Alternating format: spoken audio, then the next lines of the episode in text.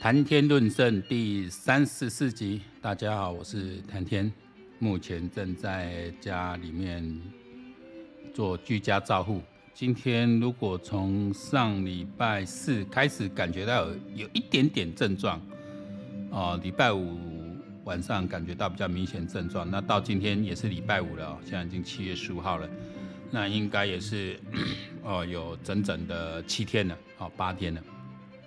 目前除了觉得还是有点痰以外，当然没什么症状。其实我这次来讲是轻症，没什么症状，因为我有打过三剂。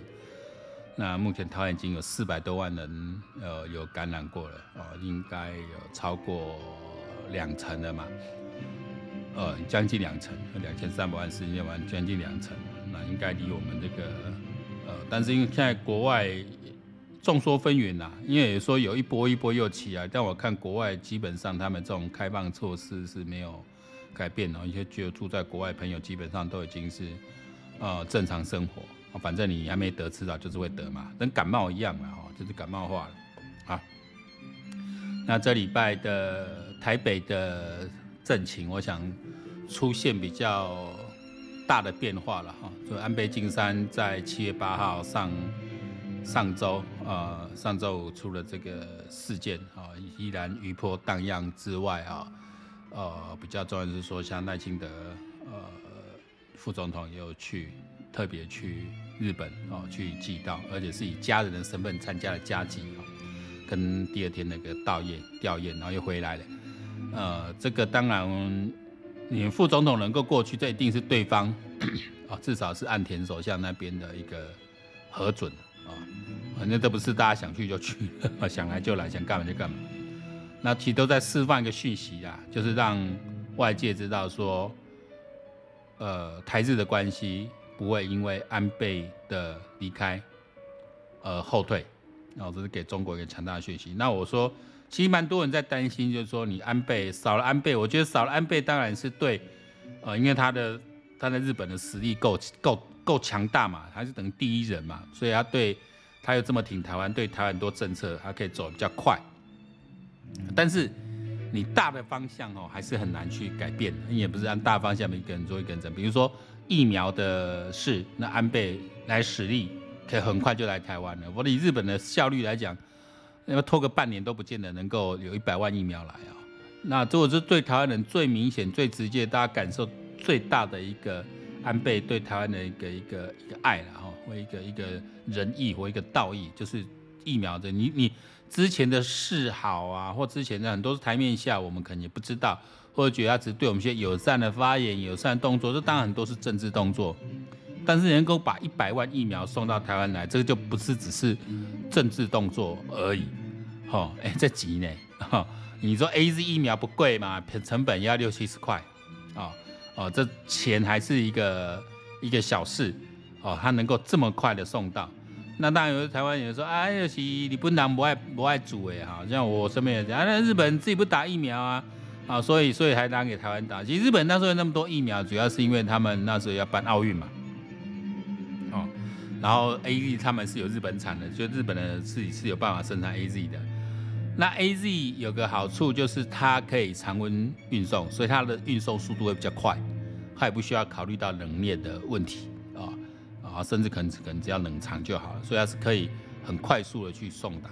那日本为什么不打？因为如果你有其他 R N A 疫苗，他们在政策上以先打 R N A 疫苗为准的话，那当然可以不用打，因为毕竟 R N A 疫苗当时 B N T 的或是 Moderna 确实他们的呃防护效率是比 A Z 要高一些嘛。那以日以以政府政策来讲，我希望政策上有效，那我当然是这样打，防护力高。但有时候台湾没有嘛，而且后来事实证明 A Z 的效果也是很不错嘛。以我自己来讲，我打两支 A Z，后来加一支 B N T 啊，你看我这一次 Omicron 哦，基本上我身边只要打满三剂都是很轻微的症状啊，都大概就是就是连发烧都没有，像我就连发烧都没有啊。那我觉得。但是我说，我们对一个日本也深深刻感受到，说台湾是，呃，全球日本以外，甚至比日本人啊，比部分日本人是更感念安倍的人，因为长期台湾是处于一个孤儿，呃，国际孤儿状态。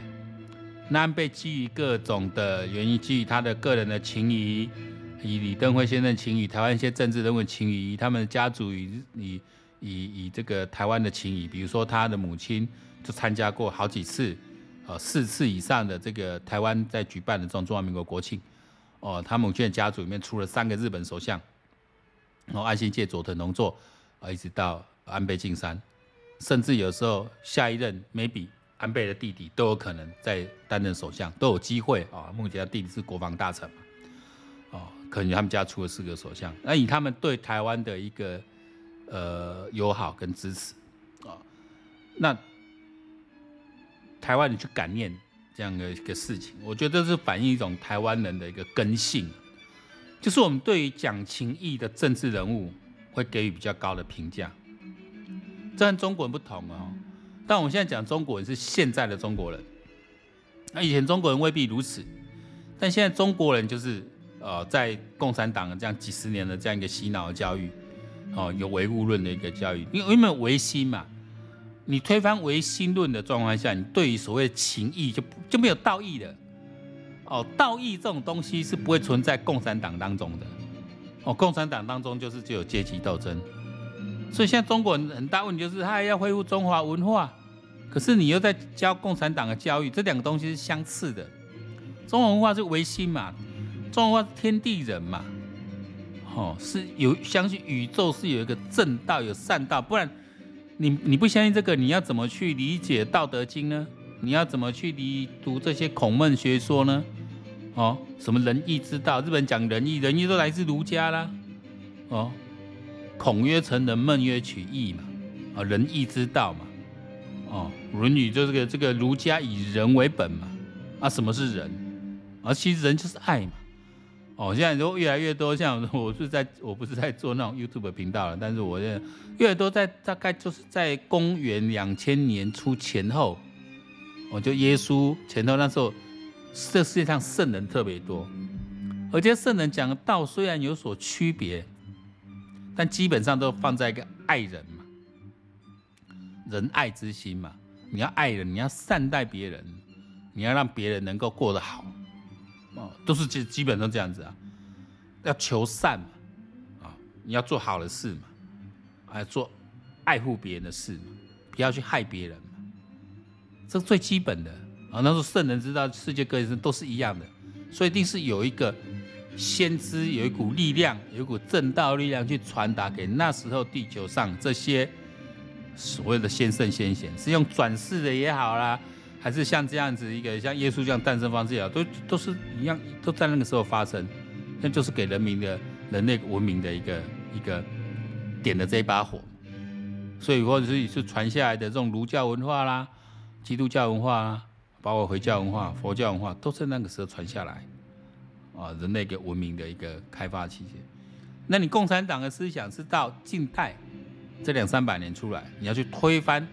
那些嘛？你不相信有心？哦，你相信这是唯物的，那你不相信有心，你相信无没有神，你是无神论者，那你就没办法去复兴中华文化嘛，对。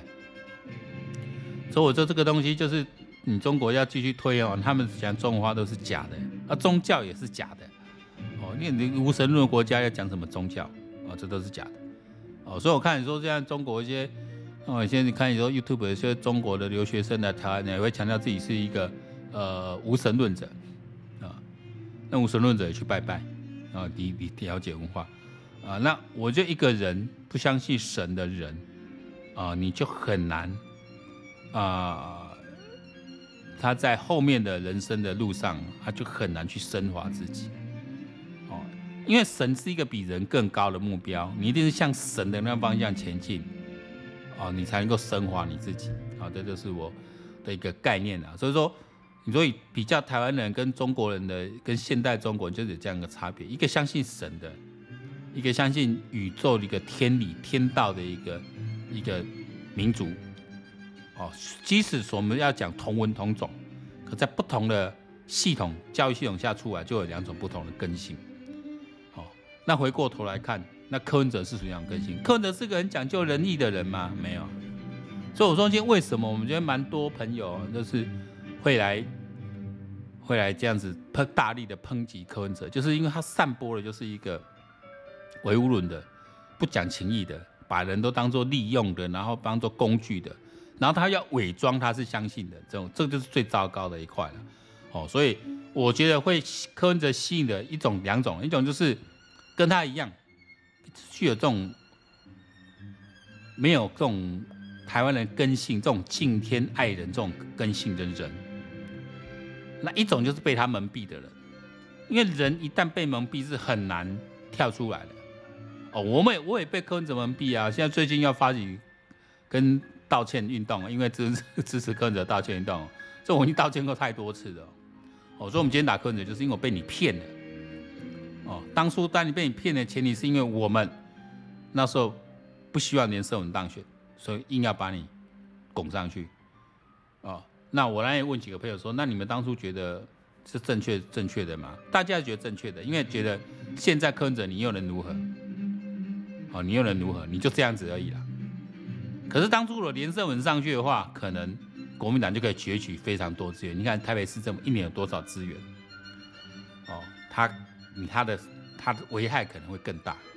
好、哦，啊，当然，如果柯文哲如果在这时候没有把它消灭掉的话，以后有可能产生很大危害。虽然我对所谓 TMD 啦，这民众党我真的觉得台湾人各位信黑哦，你要读个派去，读个派去啊啦！我的朋友，我的工作这边啊，你老你老挺柯文哲，你拜托你跟他断断交绝交，不要往来了，无所谓。哦，人家公告有吹波喏啊，无所谓啊。啊，然后我最近看到一个转贴，蛮有效，说柯粉最爱说嘴的这个政绩，也是我认为啦。我身为一个台北市民，我觉得一开始我觉得柯文哲还不错，就是他拆了忠孝桥的那个引道，哦，就把北门那一那那个那个那个毒瘤啊，台北市毒瘤，把它整个的清掉。哦，如果台北市民都知道，因为我以前几乎天天走那里啊，那现在北门那也是弄的是一个比较干净的一个地方。那当初很多反柯文哲的人，那些国民党人说，哇，这阿伯高高通瓦乱瓦乱，你基本上去讲交通不乱呢？我从以前他那个引道还在的时候，觉得有点莫名其妙，为什么要留引道？因为那个引道的存在，是因为当时有地上化的平交道嘛，你要避开平交道的时候，你要做引道。那平交道早就已经地下铁的话，你留那个引道干嘛？为什么不敢拆？之前那么多人为什么不敢拆？铁路地下化为什么不敢拆？历经马英九。郝龙斌十六年任期不敢拆，就柯文哲几个把拆了。那个时候柯文哲刚当选的时候，确实有这样的实力。所以我也觉得说，你要你要我说柯文哲，我这也要用平良心。你说柯文哲没政绩，有了至少这么一件。但结果这个政绩是什么？这个是谁做了？这个是沈慧虹，就现在要选新竹市长了。哦，现在已经加入民进党要选新竹市长，这个沈慧虹提出的。他当时是柯文哲的军工，因为他是交通运输专家了哈。那扣掉沈慧虹之外，阿北还有政绩吗？没有了嘛，没有了。好，所以他这个是拿别人，他他可能觉得这个政绩是有效，拿出来做啊，从此之后也没有，然后拆掉那些马英九时期留下来，那郝龙斌继续在那边弄了瞎搞这个公车专用道啊，走我唔加油嘛，唔加铁啊，这个是国民党乱说，所以还要支持马英九，支持郝龙斌，这样打个派。然后今天柯哲那个笑话了，他说会议记录本身。是，呃，他的法律位阶比备忘录高，这真正是吃亏。会议记录什么？会议记录对公家机关来说有没有约束力？有，那是你们内部的，就我公司内部的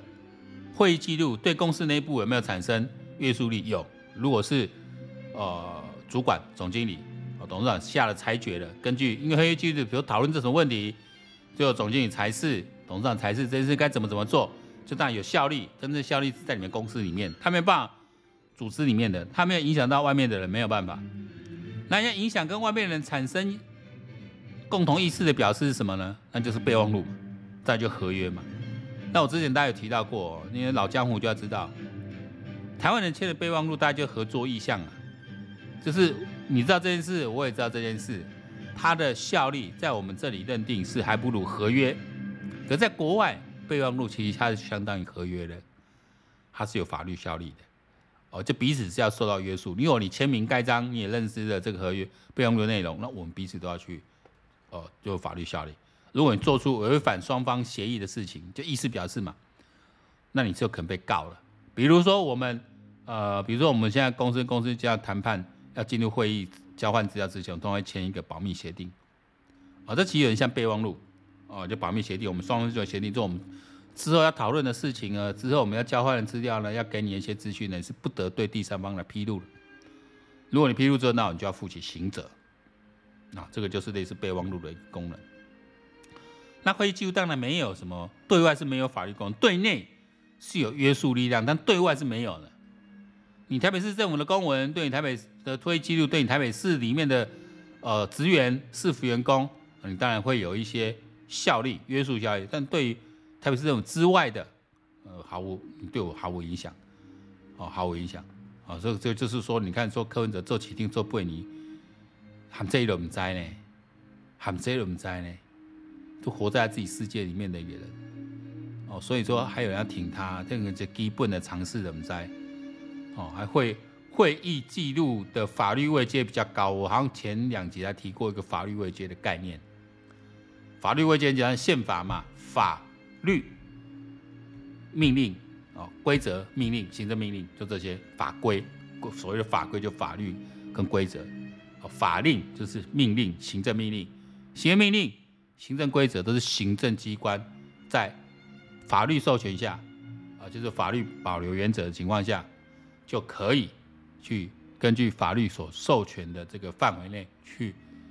定规则，比如我们说交通规则，有各式每天政府在颁布各种行政命令、法令，像我们这防疫，几乎三天两头就要颁布不同的命令出来，这都是基于哦法律的授权，让你行政机关你可以去这样做，来推动你的政务。但是你的命令是不得逾越法律程序。如果你违法了，你的行政命令是违法的，那当然哦，这个立法机关，哦，地方的、中央的就可以提出来。那人民如果是质疑行政命令违法，那你当然就可以打行政官司。但你第一步，但是要求行政机关去解释。那如果有不同的话，就要去可以去打行政官司，好，去把这个命令视为无效的。好，这都是很基本的。但是你。你这个市长居然会不知道？我会觉得啊，讲 BI 嘛，加 BI 啦。讲 BI 讲说有人可不可以挺柯文哲？我刚刚你就可怜，嘛就可悲的啦，就可悲的。然后现在这回过头来，现在台北现在双龙呃，这个两个决定了，一个就是台北市长，大概是陈时中哦，这个大概无悬念的，之前就放出来。那新北市一度传出是潘潘孟安。最后是林佳龙出现，那林佳龙出现让很多人不满，因为林佳龙这次为争取台北市长的候选的权利，呃，大家认为动作太多。其实对林佳龙来讲，他最好的，呃，如果他继续在选举，最好应该是回台中去扳回一城，因为他台中经营很久。